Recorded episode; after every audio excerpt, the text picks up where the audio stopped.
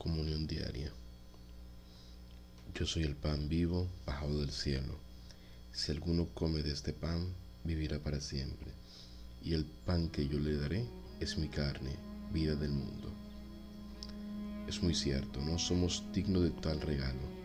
Sin embargo, acercarse al Santísimo Sacramento en estado de pecado mortal es una cosa, y considerarse indigno es otra muy distinta. Todos somos indignos, pero es Él quien nos invita, Él es quien lo desea. Humillémonos y recibámoslo con un corazón contrito y lleno de amor.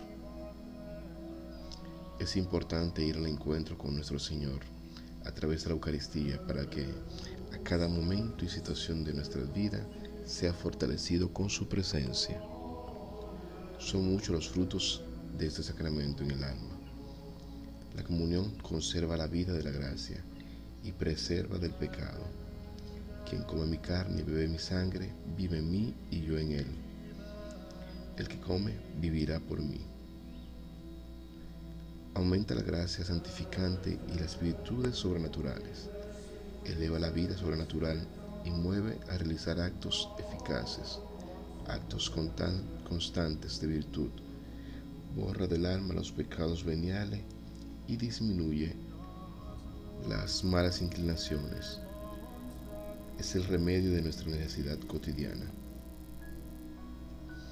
Santo Tomás de Aquino nos dice, entre todos los ejercicios y prácticas de piedad, ninguno hay cuya eficacia santificadora pueda compararse a la digna recepción de este sacramento.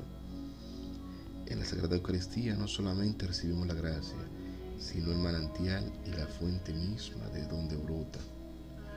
Todos los sacramentos se ordenan a la Sagrada Eucaristía y la tienen como centro.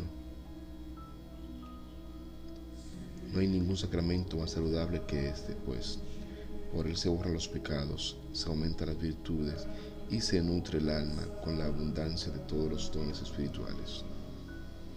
Se ofrece en la iglesia por los vivos y por los difuntos, para que a todos aproveche, ya que ha sido establecido para la salvación de todos. Por esto es importante alimentarse frecuentemente, para así obtener la fuente y gracia que nuestro Señor Jesucristo nos da a cada momento, y poder decir como el apóstol Pablo, no soy yo, es Cristo quien vive en mí.